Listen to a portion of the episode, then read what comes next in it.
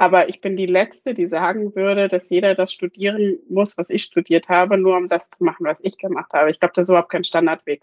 Meine Karriere ist alles andere als geradlinig. Ich finde Quereinstieg, wenn man hinterher in diesem Job gut zu Hause ist und einen guten Job macht, einfach in jeder Hinsicht sinnvoll. Mir wäre das überhaupt nicht wichtig, wie da jemand hingekommen ist. Das ist die Stimme von Michaela. Michaela hat Computerlinguistik studiert. Nach ihrer Promotion war sie für Suche und Data Mining im Verlagsbereich verantwortlich. Danach hat sie als Produktmanagerin für Business Intelligence Analytics gearbeitet und unterschiedlichste KI-Anwendungen für E-Commerce hinterfragt. Wenn euch die Episode mit Michaela gefällt, dann teilt sie sehr gerne mit jemand, den sie gefallen könnte. Und jetzt viel Spaß mit Texture Likes Folge 69. Wann hast du gewusst, dass du in der IT arbeiten möchtest? Oh, das ist eine spannende Frage. Also ich habe ja was mit IT studiert. Das unterscheidet mich ja von manchen in der Branche. Ich habe Computerlinguistik studiert. Das ist eine Mischung aus Sprachwissenschaft und Informatik. Und dass ich irgendwas mit IT machen würde, ist dann schon klar. Dass ich in einer IT arbeiten werde, habe ich dann erst rausgefunden, als ich tatsächlich von der Wissenschaft in die Industrie gegangen bin, weil das halt im Moment noch so ist, dass in vielen Konzernen oder auch älteren Unternehmen einfach die ganze Musik in der künstlichen Intelligenz und das ist nun mal mein Fachgebiet in der IT passiert. Oder war die Frage, wann habe ich gewusst, dass ich irgendwas mit Computern machen möchte? das auch. Also wie kam es zu deiner Studienwahl? Ich konnte mich nicht so richtig entscheiden, muss ich sagen. Und Computerlinguistik ist ein Fach für die, die sich nicht so richtig entscheiden können weil es eben genau in der Mitte liegt zwischen einer Geisteswissenschaft, die eher ja noch für Zettel und Stift bekannt ist, und äh, Informatik, was so Digitalisierung in Reinform quasi ist. Und ich konnte mich auch zwischen dem mathematisch-naturwissenschaftlichen und dem geisteswissenschaftlichen, sprachlichen überhaupt nicht entscheiden. Und ich hätte auch Chemie studieren können oder Psychologie und mein Nebenfach war Germanistik. Insofern, für mich war das ein guter Kompromiss. Und ich fand es unglaublich spannend, Sprache, was mich so fasziniert hat, berechnen zu können. Erstmal fand ich das total widersinnig. Ich dachte, das geht auf keinen Fall.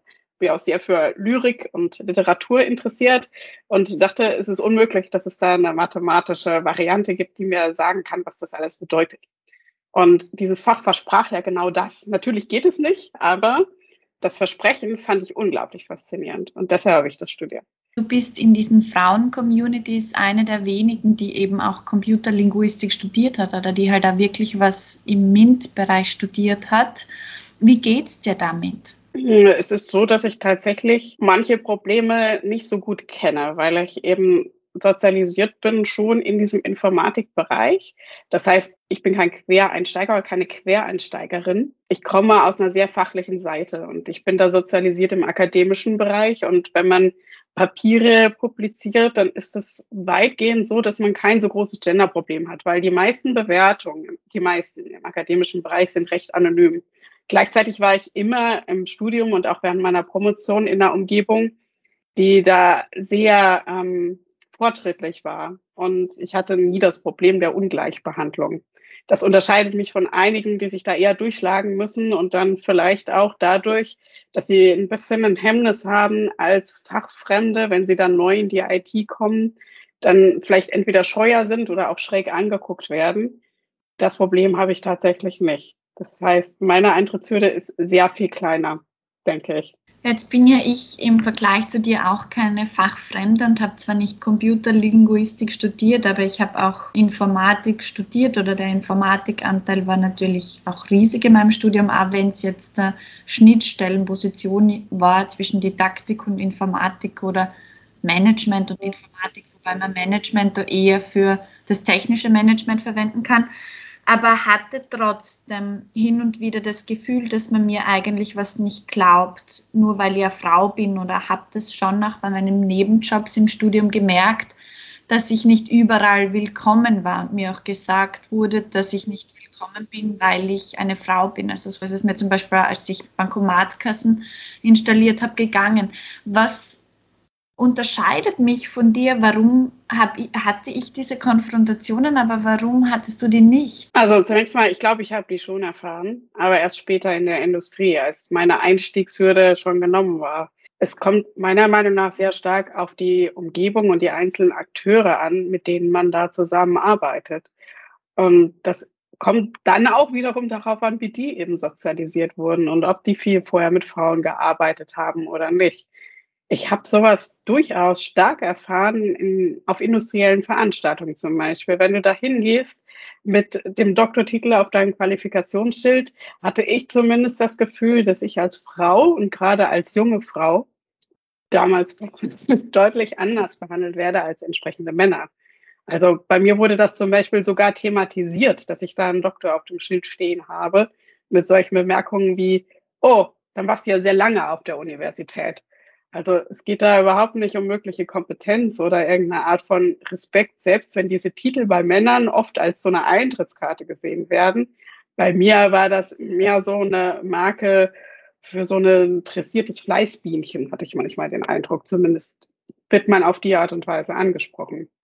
Und das war auch nur dann der Fall, wenn das irgendwie erstens stark männerlastige, aber auch stark so, wie soll ich sagen, nicht eher fachlich wissenschaftlich geprägte Veranstaltungen waren, sondern was, wo man vielleicht eher so Führungskräfte oder Marketingleute oder so erwartet, die eigentlich mit dem Informatiktechnischen überhaupt nichts zu tun haben und wo so die rein kommunikative Schauseite ganz anders ist und die sich halt auch oft eben in der Männerwelt bewegen und wo man dann so als Kuriosität da steht und das Fachliche dahinter eigentlich nicht so viel zählt, beziehungsweise anders eingeordnet wird, wenn man da als Frau hingeht.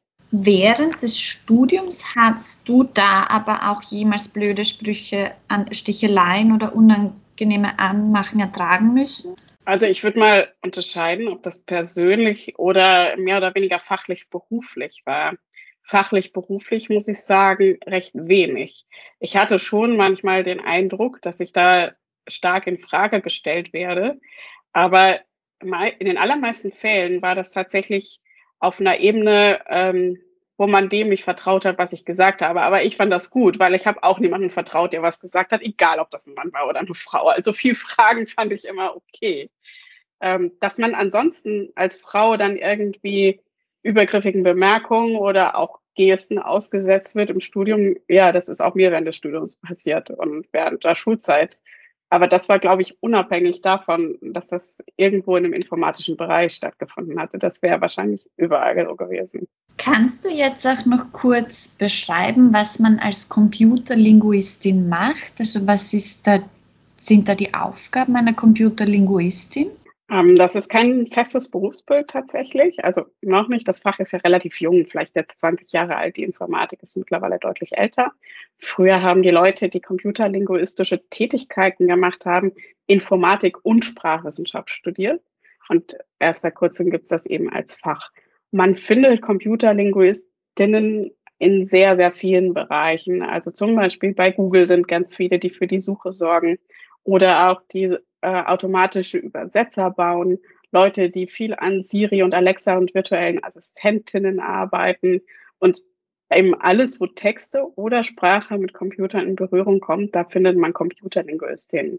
Es gibt auch bei uns viele, die sich zum Beispiel mit Psycholinguistik befasst haben, wo es viel um Human-Computer Interaction geht. Auch das ist Teil von Computerlinguistik am Ende des Tages. Es ist sehr vielfältig, weil es eine Grundlagentechnologie ist, ähnlich wie Informatik auch. Man kann da an sehr vielen Ecken und Enden ankommen. Ich habe ja auch keine typische computerlinguistische Tätigkeit jetzt gerade. Es ist eben eine Grundlage für alles Mögliche, was man machen kann. Hast du jemals als Computerlinguistin gearbeitet? Ähm, meine Doktorandenstelle, klar. Also ich hatte eine normale Unistelle und habe da auch unterrichtet. Danach hatte ich eine Stelle, die generell ausgeschrieben, ne, aber die ich dann computerlinguistisch recht stark ausgefüllt habe. Also im Verlag, beim Spiegel Verlag, habe ich KI für den Newsroom gemacht. Und weil eben Journalisten viel mit Texten, sei es jetzt mit ihren eigenen oder den fremder Leute zu tun haben und es da auch sehr viel um Wissenserschließung und Suche und Dokumentaufarbeitung ging, war das sehr computerlinguistisch, was ich dort gemacht habe, aber auch nicht nur. Ähm, Im Verlag gibt es ja auch sehr viele andere IT-Tätigkeiten.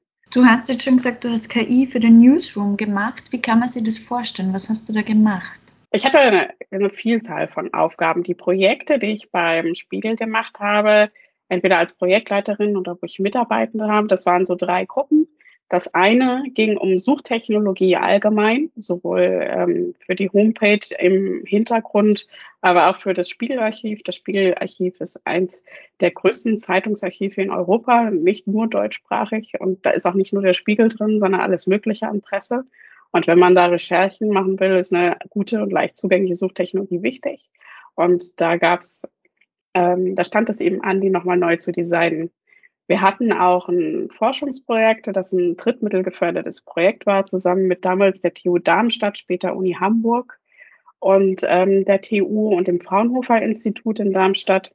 Da ging es darum, solche Datenleaks, wie sie manchmal vom Laster fallen sozusagen, wie Wikileaks damals oder ähnliches, möglichst schnell für Journalisten zugänglich zu machen. Also die Frage beantworten, wer macht was, wann, mit wem ohne dass irgendwie eine große Gruppe von Journalisten das in nächtelanger Kleinarbeit ganz schnell alles lesen muss.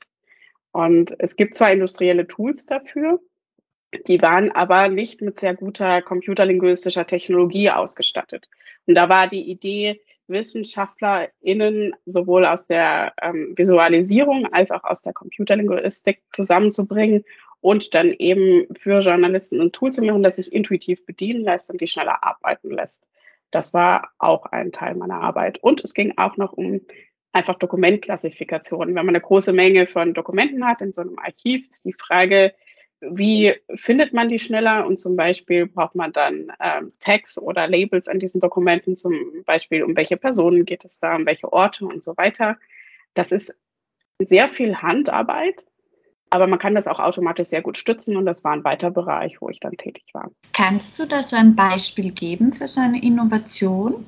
Wir hatten ein ähm, angewandtes Forschungsprojekt tatsächlich bei Otto zum Thema Datenminimalismus. Die Frage, mit der wir gestartet sind, sind, was sind denn unsere Daten eigentlich wert? Wir wussten ganz gut, wie viel die uns kosten, so an Aufwand, die sauber zu machen, die Qualität sicherzustellen und sie auch zu verarbeiten für künstliche Intelligenz und Cloud-Kosten und all dies. Wir wussten aber nicht so genau, wie viel Wert schöpfen wir denn mit unseren Daten.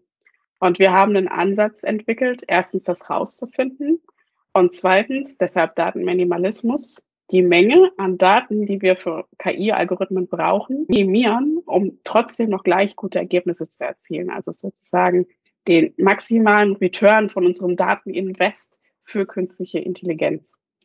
Das war ganz spannend. Es gab das noch nicht in der Literatur. Universitäten haben dieses Problem nämlich typischerweise nicht, dass sie zu viele Daten hätten und sagen, die kosten uns zu viel, die haben eher zu wenig. Und sonst war das eben ein sehr mathematisches Problem auch. Also wir mussten richtig in die KI gucken und schauen, was genau macht denn der KI-Algorithmus mit unseren Daten, damit wir auch ganz genau sagen können, welche können wir denn da weglassen. Und wie finden wir denn raus, welche Daten wirklich wichtig und informativ sind für die KI? Das war letzten Endes ein Proof of Concept. Wir hatten aber so ein paar Insights, die wir geteilt haben mit dem Unternehmen, wo wir zum Beispiel sagen konnten, folgende Arten von vertrieblichen Aktionen zum Beispiel, die machen bestimmte Daten regelrecht giftig. Also wenn wir auf Daten lernen, die irgendwie unnatürlich erzeugt wurden, dann wird unsere KI schlechter. Die haben einen negativen Wert. Und diese Ansätze, dadurch, dass sie neu sind, hatten auch eine hohe kommunikative Wirkung. Wir haben das auch wissenschaftlich publiziert und auch sonst ist der, die Nachfrage nach dieser Art der Denkweise, wie schaffen wir denn genauso viel Wert in künstlicher Intelligenz, aber mit weniger Dateninvest? Du hast jetzt ja die Mathematik angesprochen. Würdest du sagen, das Schulfach Mathematik hat die größte Bedeutung für das, was du heute machst? Vielleicht, muss ich ganz ehrlich sagen. Also dadurch, dass ich das gerne gemacht habe, hat es mir zumindest einen Zugang gegeben dazu, auch was ähm, theoretischeres machen zu wollen. Aber die Inhalte, die ich da gemacht habe, trotz Mathe-Leistungskurs, waren nicht so besonders relevant für das, was ich jetzt tue. Ähnlich geht's mir allerdings dem Fach Deutsch. Ich hatte auch Deutschleistungskurs, nicht nur Mathematik. Und auch da war die Neugierde auf Sprache und Sprachwissenschaft eben sehr stark. Und äh, die, auch die theoretische Seite der Sprachwissenschaft hat mich damals fasziniert. Und fast würde ich sagen, die theoretischen sprachwissenschaftlichen Inhalte aus dem Deutschleistungskurs waren fast für mein Studium zumindest relevanter als die Inhalte aus Mathe. Aber allgemein das Interesse, auch irgendwie die Schnittstellen von solchen Sachen zu erfahren, da war beides sehr relevant.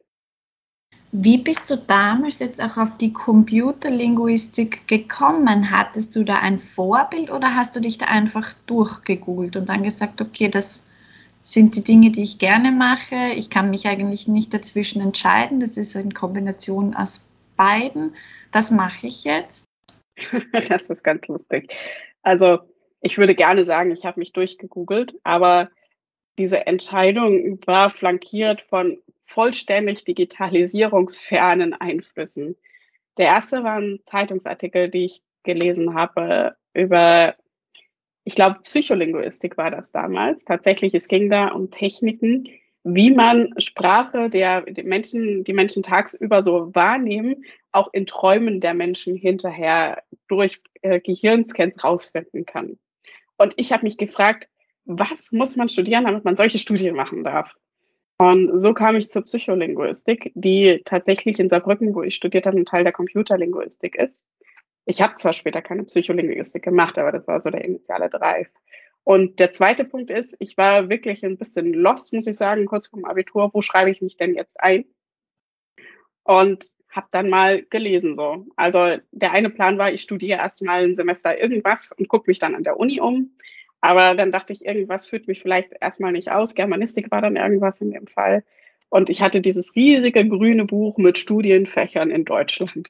Und das habe ich mir tatsächlich durchgelesen. Und Computerlinguistik war eins davon. Und da habe ich mich gefragt, was zum Gottes Willen ist das? Und da habe ich herausgefunden, dass das genau die Schnittstelle ist zwischen dem, was ich gerne gemacht hätte und was auch in Saarbrücken sogar recht prominent angeboten wurde. Und dann dachte ich, ich probiere das einfach mal aus. Und da bin ich dann geblieben. Und du bist ja sehr lange dort geblieben. Ich meine, du hast ja auch deinen Doktor dort gemacht. Warum bist du dann aber nicht in der Forschung geblieben? Mm, das war für mich immer eine Option, tatsächlich in der Forschung zu bleiben. Und ich muss sagen, das wissenschaftliche Arbeiten und Forschen an sich, das reizt mich auch immer noch sehr, die Art zu arbeiten. Auch die Lehre hat mir viel Spaß gemacht. Ich habe immer gern mit den Studierenden gearbeitet. Nur die Arbeitsbedingungen in der Wissenschaft, die waren für mich so nicht tragbar. Also es wird ja auch erwartet, wenn du Spitzenforschung machen möchtest, dass du mindestens zwei Jahre im Ausland warst, besser noch ein paar mehr und am besten zwei Reisen über den Ozean gemacht hast. Und das war mir für die Stabilität im Privatleben einfach zu viel, muss ich sagen. Und die Stellen, die sind ja auch befristet, bis man da mal zu einer Professur oder so gelangt. Und man könnte auch sagen, ich habe mich das nicht getraut. Mir war das eben wichtig, ein bisschen mehr Planungssicherheit zu haben. Und das wäre nicht gegangen, wenn ich gesagt hätte, ich bleibe einfach irgendwo an einer festen Stelle, an einem festen. Vielleicht ist es ein falscher Eindruck, aber ich habe den Eindruck, oder wenn ich so mein Umfeld anschaue, dass wenn die Frauen, die ein MINT-Studium machen oder die Frauen, die jetzt auch ein Computertechnologiestudium machen, ein Informatikstudium machen, sehr oft das Doktorat noch dazu machen und mit der Forschung beginnen. Ich weiß nicht, ob du diesen Eindruck mit mir teilst, aber warum ist das so, dass die Frauen da eigentlich dieses ganze Portfolio der Universität dann durchgehen? Auch am Beginn meiner Dissertation war das für mich gar nicht so hundertprozentig klar, dass das eigentlich die einzige Möglichkeit ist. Also auch ein Grund, mich gegen die Grundlagenforschung weiterhin zu entscheiden, war, dass ich auch mal was mit echten Problemen und echten Dingen der Welt zu tun haben wollte. Also bei der Grundlagenforschung ist klar, 99 Prozent werden niemals ankommen im echten Leben und man hat sehr viel Glück, wenn man Teil der 1 Prozent ist. Aber dieser Drive, irgendwie ähm, analytisch vorzugehen und auch, eine, ich hatte sehr viel Forschungsfreiheit auch während meiner Dissertation, muss ich dazu sagen. Und einfach nur aus Neugierde, um des Wissens willen was rauszufinden, das hat mich extrem gereizt, mehr als alles andere. Also einerseits diese Freiheit im Tun und auch ohne gebunden zu sein, irgendwie wie jetzt zum Beispiel einen Gewinn zu erzeugen oder so, sondern einfach nur Wissen um des Wissens willen. Das fand ich sehr reizvoll. Ob das jetzt speziell eine typische Frauensache ist, kann ich gar nicht so richtig sagen. Also ich kenne viele, ähm, viele Frauen, die promoviert haben im Informatikbereich, im computerlinguistischen Bereich. Ähm, viele von denen waren auch durch Neugierde oder Purpose, wie man das ja mittlerweile auf modern sagt, dann tatsächlich getrieben. Das war zumindest mein Eindruck. Ich weiß aber nicht, ob das was ist, was nicht für Männer gilt. Also ehrlich gesagt, ich kann das gar nicht so recht einschätzen. Ich kenne nämlich natürlich auch sehr viele Männer, die in Informatik promoviert hatten und die sicherlich ähnliche Motivationen haben. Also vielleicht war das bei manchen auch eher ein wirtschaftlicher Gedanke, der mir bei Frauen jetzt nicht begegnet ist, aber das kann ich nicht einschätzen, das ist nur geraten. Ist es notwendig, überhaupt zu promovieren? Überhaupt nicht. Nein. Sie schadet aber auch nicht, weil ich sehr viele einerseits Soft Skills und andererseits Techniken während der Promotion erworben habe, die mir jetzt sehr viel bringen. Zum Beispiel die Arbeit mit den Studierenden bringt einem sehr viel im Punkto Projektmanagement und auch Kommunikation. Das wissenschaftliche Arbeiten an sich ist meiner Meinung nach in vielen Firmen nicht präsent genug. Und dieser ganze Zyklus aus Hypothese und Versuch und Evaluation und das iterative Vorgehen, das tut vielen Projekten oder täte vielen Projekten sehr, sehr gut. Und auch die angewandte Forschung, die wäre so ohne meinen wissenschaftlichen Hintergrund nicht durchführbar gewesen mit mir als Product Ownerin. Das heißt, dringend nötig, eher nicht. Nützlich auf jeden Fall. Jetzt setzt du dich ja auch sehr für Frauen in die IT, in die Informatik ein. Brauchen wir viel mehr von diesen Frauen auch an diesen Schnittstellenpositionen und von diesen Quereinsteigerinnen jetzt auch in, in der IT?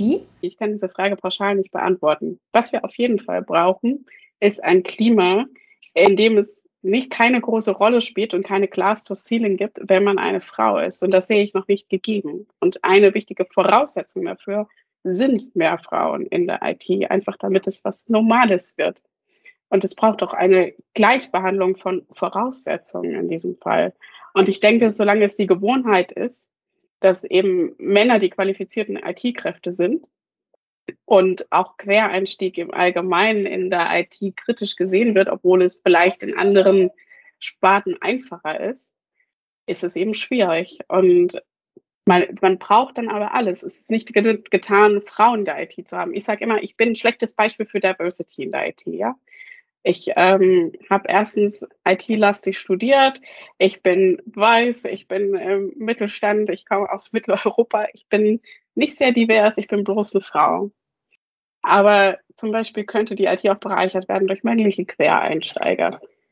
Die machen das vielleicht manchmal nicht oder wir haben auch genug Männer in der IT, die IT studiert haben. Aber ich würde das sogar getrennt sehen. Wir brauchen jegliche Art von Diversität in der IT.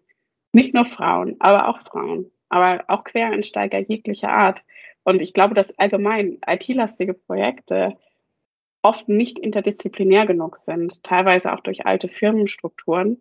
Man braucht da viel mehr unterschiedliche Herangehensweisen und ähm, auch Wissensherkünfte sozusagen. Wenn es diese Studien gibt, dass diverse Teams besser performen, die sagen in den allerseltensten Fällen, die performen richtig gut, wenn das 50-50 Männlein-Weiblein ist. Das ist nicht das, was diese Studien hinterher meinen. Was die sagen ist, unterschiedliche Erfahrungshintergründe und unterschiedliche Qualifikationen, die machen ein Team performant. Das Geschlecht ist dabei gar nicht so wichtig. Manchmal sorgt es aber dafür, dass man unterschiedliche Erfahrungsgründe hat, wenn man auch eine Genderdiversität hat. Das sind die zwei Punkte, ja. Also Diversität auf jeden Fall, aber nicht nur auf Gender bezogen. Und Gender, gleiche Chancen, was das angeht, oder überhaupt gleiche Chancen für Diversität, braucht erstmal eine Grunddiversität, die man schaffen muss. Warum müssen wir über diese Diversität im Computertechnologiebereich sprechen? Ich glaube, wir müssen erstmal überall darüber reden.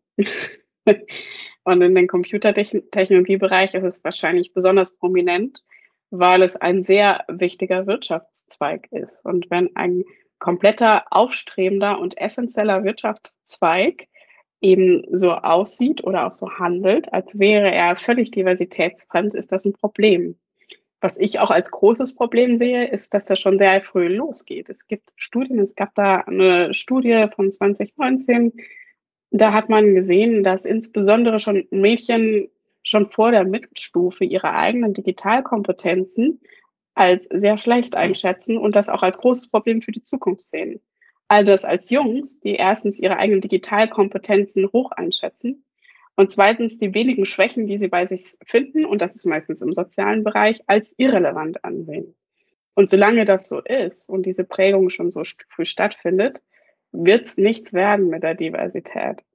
Und Ich weiß noch nicht mal, ob die Generation, die aktuell in die Schule geht, da schon in Anführungszeichen zu retten ist, wenn wir nicht ganz radikale Diversitätsbemühungen schon vom oberen Ende wegmachen. Und das würde dann halt heißen, Quoten machen und so weiter und so fort, damit eben ein besserer Boden erreicht wird, damit da echte Diversität wachsen kann. Du hast jetzt selbst eine Tochter. Wie wichtig ist dir das jetzt da? Welche Bemühungen strebst du an, um da auch deine Tochter auf das vorzubereiten? Ich würde mal sagen, sie kümmert sich glücklicherweise noch nicht sehr viel um Vorurteile im Männlein-Weiblein. Ich habe keine Ahnung, ob sie überhaupt schon weiß, was der Unterschied ist. Abgesehen davon merke ich jetzt schon, wie schwer es ist. Es fängt schon dabei an, dass es völlig unmöglich ist, Kindergeschirr in einer genderneutralen Farbe zu kriegen. Wenn man in die Läden geht und möchte Kleidung kaufen für Kinder, dann gibt es ein Regal mit sehr, sehr vielen unterschiedlichen Farben und es gibt eins mit rosa. Ich gehe immer zu denen mit unterschiedlichen Farben und stelle dann ziemlich spät fest, hups, war ja das für Jungs. Aber das finde ich wirklich schrecklich. Das ist verdeckt geworden. Es gibt mittlerweile ein ganz verdecktes Gendering, was fast noch schlimmer ist als eine Rechtsungleichheit, weil man sich so unbemerkt, das schleicht sich so ein. Man wächst mit dieser Normalität groß. Man ist halt das Mädchen in dem rosa Kleidchen und natürlich ist es dann so, Klar wollen die Mädchen selbst entscheiden und bestimmt finden die dann mit drei oder vier Glitzer und Kleidchen cool. Und ich gehe fest davon aus, dass das von meiner Tochter auch so sein wird, obwohl ich jetzt eigentlich versuche, sämtliche äh, gegenderten Sachen für ihr Alter noch zu boykottieren. Aber warum ist denn das so? Weil es eben im Bild ist, das transportiert wird. Ich will sie auch nicht künstlich davon fernhalten. Sie muss ja auch in dieser Gesellschaft leben, wenn ich äh, nicht mehr meine Erziehungsaufgaben so erfüllen muss, indem er 20 ist oder so. Ich würde eher sagen, dass sie grundsätzlich das Recht und fast schon die Pflicht hat, alles zu hinterfragen, was so aussieht wie eine Ungleichheit. Und sich immer fragen soll, ist, muss das denn wirklich so sein? Und ist das wirklich so? Also dieser grundsätzliche Skeptizismus gegen den vorhandenen Strukturen und einfach mal, was Kinder ja von alleine eigentlich eh machen, das sich beizubehalten das fände ich ganz wichtig. Und manchmal hört das eben viel zu früh auf. Also ich war richtig erschrocken, als ich gesehen habe, dass da F12-jährige Mädchen schon sagen, dass sie halt einfach nicht so gut geeignet sind für Mathe und Digitalisierung und so. Und wenn da schon diese Skepsis verloren ist, das fände ich persönlich für mich als Mutter auch fast schon eine Bankrontterklärung. Also eine wissenschaftliche Skepsis gegenüber den aktuellen Strukturen und immer das Hinterfragen, muss das wirklich so sein und ist das wirklich gut so, dass es so ist? Das fände ich ganz, ganz wichtig. War das bei dir auch so als Mädchen, dass du da eine schlechtere Selbsteinschätzung hattest, als jetzt die Buben das hatten? Oder warst du da eigentlich immer sehr selbstbewusst? Ich glaube, dass ich teilweise später diese Zweifel auch noch hatte. Zum Beispiel habe ich nicht Mathematik studiert damals, weil ich dachte, ich sei dafür nicht gut genug in Mathematik. Also ich hatte Mathe-Leistungskurs, ja, und äh, hatte da auch nie großartige Probleme. Aber trotzdem war das damals mein Gedanke. Ich weiß nicht, ob das an mir liegt, dass ich bin, wer ich bin, oder dass ich ein Mädchen bin oder war. Keine Ahnung. Ich habe aber durchaus wahrgenommen, dass es vielen anderen nicht so ging. Und wenn die Wahl anstand, Mathe oder Informatik studieren, waren dann die anderen mit der Selbstanschätzung oft mal Jungs. Ich muss aber auch sagen, dass ich halt sehr davon profitiert habe, dass bei uns zu Hause, also meine Eltern haben beide naturwissenschaftliche Fächer studiert. Ähm, mein Vater ist promovierter Chemiker. Und es war ganz selbstverständlich für ihn auch, dass ich in, in meiner Bildung naturwissenschaftlich geprägt bin und dass er diese diese Neugierde, auch diese wissenschaftliche an mich weitergibt. Und für ihn war das überhaupt gar keine Frage, ob ich das als Mädchen machen soll. Der fand es super, dass ich großes Interesse an Computern hatte. Am liebsten hätte der mir schon mit sieben Basic-Programmieren beigebracht, ja. Ich glaube auch, dass mir das sehr geholfen hat, tatsächlich darüber hinwegzusehen. Ich glaube auch, man sagt das immer so, ähm, dass Selbstzweifel da was typisch Weibliches sind. Ich glaube, die hat jeder. Die Frage ist, welchen Umgang man damit lernt. Das ist die andere Sache. Aber diese Aussage, die du jetzt gesagt hast, ich bin nicht gut genug, ich höre die so oft und ich habe die erst gestern wieder von einer 29-jährigen Frau gehört, die mir erzählt hat, ich wollte eigentlich Wirtschaftsinformatik studieren, aber ich habe mir dann für Wirtschaftspsychologie entschieden, weil ich habe mich nicht getraut, die Wirtschaftsinformatik zu machen, weil ich dachte, ich bin nicht gut genug. Warum haben wir Frauen das, wir Mädchen das? Also eine Einstellung, die ich zumindest im weiblichen Umfeld öfter erlebe und die mir irgendwann auch eine Zeit lang zu eigen war, ist, dass wenn was Anstrengungen kostet, dass man dann dafür grundsätzlich nicht geeignet ist. Das ist so, aber auch das ein bisschen in Line ist jetzt ein bisschen weit ausgeholt, wenn man sich anhört, wie redet man denn mit Kindern, mit Jungs versus Mädchen? Die Mädchen, das sind eher die, die irgendwie fleißig sind und außerdem nett aussehen und freundlich. Und die Jungs sind irgendwie die Starken, die irgendwas gut hinkriegen. Und es gibt auch Studien später im Business setzt sich das fort. Frauen werden eher nach ihrer Performance beurteilt und Männer nach ihrem Potenzial. Und das ist der Fokus, den man setzt. Wahrscheinlich schon im Kindesalter und ganz bestimmt ganz unbewusst, sowohl ähm, von Lehrern, vielleicht auch im Elternhaus. Ich weiß es nicht. Ich kann das bei mir jetzt nicht so genau sagen, wie das war. Aber ich sehe das tatsächlich, dass es da einen Geschlechtsunterschied gibt, Potenzial versus Leistung. Und wenn die Leistung irgendwie nicht sofort großartig ist, verliert man dann vielleicht als Frau auch den Glauben an das eigene Potenzial. Beziehungsweise man hat den Fokus auf das, was kann ich denn aktuell und nicht auf das, was will ich erreichen und wie komme ich dahin. Möglicherweise ist es bei Männern anders. Sie sehen Potenzial und suchen sich den Weg dahin. Und Frauen sehen nur die Arbeit, die einem vor einem liegt und die Frage, kann ich so viel Arbeit überhaupt leisten, um dahin zu gehen? Und ist das überhaupt das Richtige für mich, wenn ich dafür so viel arbeiten muss? Auch wenn es oft vielleicht so ist, dass sie dafür gar nicht so viel arbeiten müssen oder mehr arbeiten müssen als andere, das ist nicht so. Aber beim Studium ist es immer so, dass man auf was hinarbeitet, was man noch überhaupt nicht kann. Es wäre ja nicht interessant, studieren zu gehen, ja. Sonst könnten wir alle einfach so den Abschluss machen. Und dieser Umgang, der ist, glaube ich, sehr unterschiedlich. Die Potenzialseite bei Männern und die Performance-Seite bei Frauen. Und wenn man sich anguckt, was Informatiker machen oder Mathematiker, da ist die Performance-Seite bei allen null am Anfang. Natürlich. Sonst müsste man das ja nicht studieren. Und zumindest für mich war das immer ein Gefühl in solchen Situationen, okay, Performance-Seite null, das heißt, das ist für mich ein No-Go. Und bei Männern habe ich eher das Gefühl, okay, das ist der Weg, ähm, den ich gehen will, das will ich lernen und jetzt gehe ich mal Schritt für Schritt dahin. Die werden mir das schon zeigen an der Uni. Was können jetzt Männer auch dazu beitragen, ja, dass Frauen sich da selbstsicherer fühlen, dass sie das selbstbewusster auch da hineingehen in diese Dinge. Viel hat auch damit dazu zu tun, sich auf eine Weise zu solidarisieren, dass man mal so Einschätzungen, Performance abgleicht. Also wenn sich zu mir jemand gesetzt hätte, der angefangen hat, Mathe zu studieren, hätte gesagt, pass mal auf, das hier ist mein Abi-Zeugnis, ich kann das und das in Mathe. Und nee, ich habe mich nie in meiner Freizeit mit Folgendem befasst und das und das kann ich auch nicht. Aber ich habe überhaupt keine Zweifel daran, dass ich das lernen kann. Und ich hätte gesehen, dem seine Voraussetzungen sind exakt so wie meine. Und der sagt, er macht das. Und ich sage, ich mache das nicht, dann stimmt das nicht, dann kann ich das auch so. Und das ist aber normalerweise, glaube ich, nicht die Art, wie über sowas geredet wird. Und es gibt da ganz bestimmt auch viele, die ähm, von ihren Selbstzweifeln viel abgehalten werden. Ich glaube nicht, dass das ein frauenspezifisches Problem ist. Glaube ich wirklich nicht. Ich glaube aber durchaus, dass das eins ist, dass im Schnitt Frauen eher zu eigen ist als Männern. Ich glaube auch nicht, dass das nur ein frauenspezifisches Problem ist. Ich glaube, dass das die Männer genauso haben, aber ich glaube, dass die einfach, dass man einfach unterschiedlich damit umgeht und unterschiedlich, also vor allem was die Kommunikation betrifft und darüber zu reden. Und ich glaube, Männer reden da einfach nicht gerne darüber. Weil wenn man dann so im Zweiergespräch mit den Männern spricht, dann sprechen sie dann schon auch, finde ich, darüber. Also dann geben sie schon auch offen und ehrlich zu, dass sie auch Selbstzweifel haben und dass sie in dem, was sie tun, da, dass sie nicht immer gewusst haben, ist das jetzt auch das Richtige, was sie tue oder kann ich das jetzt auch wirklich. Fokus ist dann halt ein anderer. Ja? Sie schauen eher auf das Potenzial und natürlich um, ähm, gestehen sich viele ein, dass es die Chance gibt, dass sie dieses Potenzial nicht verwirklichen. Aber das ist nicht das Hauptthema.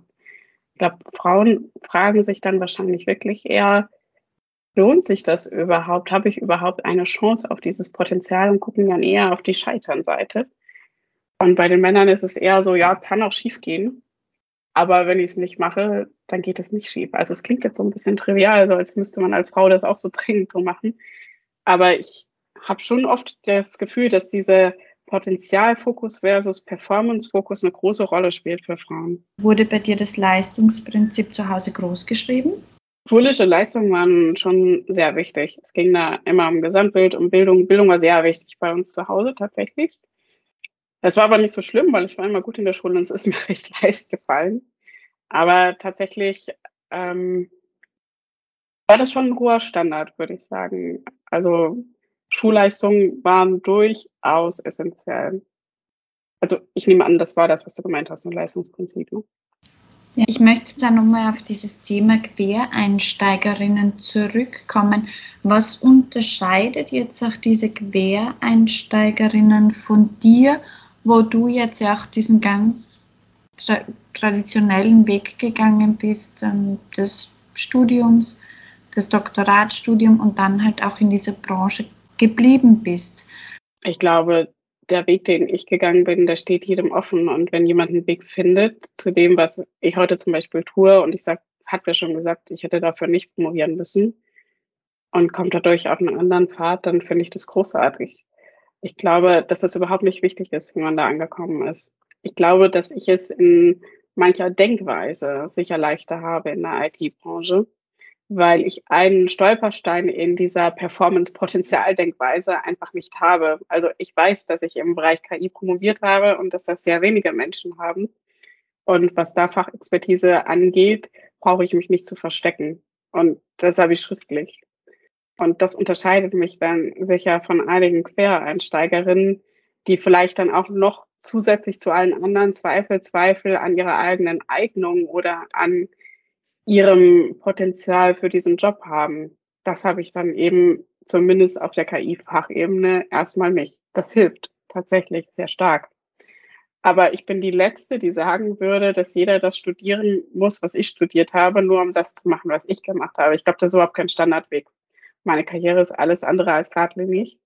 Ich finde Quereinstieg, wenn man hinterher in diesem Job gut zu Hause ist und einen guten Job macht, einfach in jeder Hinsicht sinnvoll mir wäre das überhaupt nicht wichtig, wie da jemand hingekommen ist. Wenn jetzt zu dir eine Freundin kommt und sagt, du, ähm, ich habe Pädagogik studiert, ich habe jetzt Kinder, mich interessiert das nicht mehr, ich würde mich gern umorientieren, ich liebe Eugle mit der IT-Branche, was würdest du ihr empfehlen? Ich würde empfehlen, mich nach entsprechenden Low-Level-Einstiegsprojekten oder Schulungen auch mal umzugucken, sich einfach auch mal Vorträge anhören kann darüber.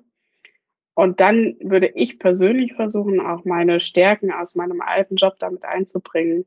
Die ganze ähm, Digital Literacy und Didaktik und Zukunft der Arbeit zusammen mit Automatisierung und wie gestalte ich eigentlich Mitarbeiterförderung, sodass die Digitalisierung großflächig gewinnt. Das ist ein riesiges, ungelöstes Problem. Und ich wäre dann immer dafür, diesen Quereinstieg zu wagen, gerade wenn man etwas mitbringt, was in der IT-Branche vielleicht nicht so häufig ist, aber dringend gebraucht wird. Gibt es auch eine andere Möglichkeit, als mit Programmieren zu beginnen?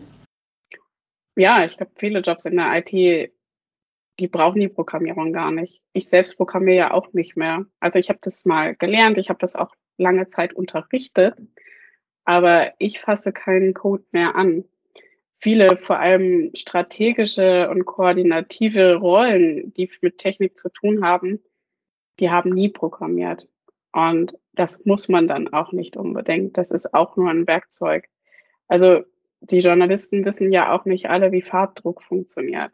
Und es gibt da viele Aufgaben im Bereich von Design Thinking, im Bereich von User Experience Research, im Bereich von Versuchsanordnung oder Digitalisierungsstrategien. Für die muss man verstehen, was und wer wofür gut ist im Bereich ähm, Informatik und vielleicht auch künstliche Intelligenz.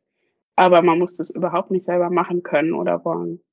Bei welcher Tätigkeit vergeht die Zeit bei dir wie im Flug? Beziehungsweise welche Sache kannst du stundenlang ausführen, wo du dir danach denkst, hey, ich habe jetzt eigentlich mehr Energie als davor. Schreiben und Grafiken malen. Ich habe sogar mal eine Vorlesung gemacht zum Thema Infografiken. Das trifft sich ganz gut, wenn man eine datenlastige Rolle hat. Und ich kann zwar überhaupt nicht zeichnen, aber ich male gerne so geometrische Formen und passe die dann auch millimeterweise an, so dass das hinterher irgendwie übersichtlich, sprechend und klar aussieht. Und schreiben tue ich auch gerne. Also die Kommunikationsaufgaben, sei das jetzt mit wissenschaftlichem Schreiben oder mal Gastbeiträge im Newsroom oder auf Social Media, das macht mir richtig Spaß. Die Infografiken-Lehrveranstaltung war damals bei mir im Studium auch eine der besten. Also das ist sehr spannend, dass du das jetzt gesagt hast. Da habe ich unglaublich schöne Erinnerungen auch daran. Du sagst jetzt ja, du programmierst heute nicht mehr.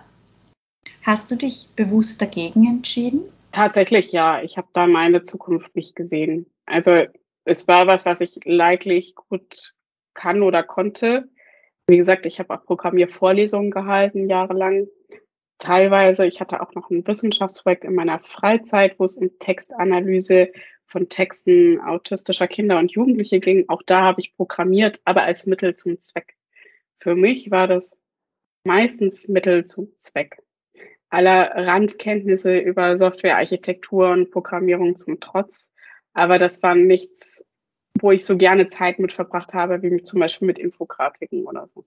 Was würde deine Mitarbeiter wohl am meisten über dich überraschen? Ich glaube, die überraschen mich mehr viel. Ähm, was würde meine Mitarbeiter am meisten über mich überraschen? Also eigentlich habe ich kurz nach meiner Dissertation den ganzen IT-Bereich abgeschworen. Ich habe gesagt, die Computer interessieren mich überhaupt nicht mehr und das ist mir alles zu doof. Ich will was anderes machen. Es kam dann aber nicht dazu. Ich meine, irgendwie muss man ja auch einen Kompromiss finden zwischen dem, was man leisten kann in, für eine Firma und zwischen dem, was man gerne möchte. Und bei dem, was ich leisten kann, ist nun mal IT-Technologie und alles, was dazugehört, einer der wichtigsten Teile und einer der Teile, die am meisten gebraucht werden. Warum wolltest du da damals nicht mehr? Was hat dich da genervt? Wie gesagt, also Programmieren hat mir so mittel viel Spaß gemacht und ähm, ich hatte Lust, mehr Kreatives zu tun und weniger Rechnernahes. Mehr Richtung Menschen und aber auch mehr Richtung Texte und Richtung Schaffen. Coding ist natürlich auch ein kreativer Prozess, das ist ganz klar. Aber das, was dann aus dem Code hinterher wurde, diese Art von Software, ich muss sagen, die wissenschaftliche Softwareentwicklung hat mich dann schon eher gelangweilt am Ende des Tages. Bisschen traurig, das zu sagen. Aber ich hätte in dem Moment gesagt, vielleicht war das auch einfach nur der Überschuss nach der Dissertation. Weißt du, da sitzt man dann so fünf Jahre in so einem Projekt so tief drin und irgendwann hat man halt einfach mal genug. Und vielleicht habe ich in dem Moment gedacht, okay, das Einzige, worauf ich jetzt noch Lust hätte, wäre tatsächlich Sachen kritzeln und schreiben. Was würdest du der weiblichen Generation nach dir sagen? Ich würde sagen, hinterfragt alles. Wenn ihr jemals das Gefühl habt, dass ihr irgendwas nicht tut, nur weil er denkt, ihr könnt es nicht oder ihr werdet es nicht können. Guckt euch erstmal um, ob die anderen wirklich so viel andere Voraussetzungen haben und ob die wirklich irgendwie klüger oder fähiger sind. Oder ob sie in dem Fall einfach nur denken, ist mir doch egal, ob das schief gehen kann. Ich probiere das, weil es mir Spaß macht. Das würde ich Ihnen sagen. Und immer hinterfragen, muss es eigentlich alles sein, wie es ist? Und vor allem dann hinterfragen, wenn die jungen Frauen und Mädchen das Gefühl haben, irgendwas hindert mich hier das zu machen, was ich eigentlich Spaß mache. Ich habe das Gefühl, für mich ist das nichts, man, aber dass es für viele Männer oder Jungs was ist. Immer dann würde ich anfangen, Fragen zu stellen und aktiv dagegen zu arbeiten, gegen diesen Impuls, so gut es geht. Vielen lieben Dank. Ich danke dir für die Einladung. Das war die Folge mit Michaela. Wenn euch die Folge gefallen hat, dann freue ich mich sehr, wenn ihr Texty Likes abonniert bei Apple Podcast und Spotify und wenn ihr gerade bei Apple auch eine Bewertung da lasst. Für Feedback könnt ihr mich auch erreichen unter Texty Likes bei Instagram, bei Facebook, bei LinkedIn oder über meine Website www.textylikes.co.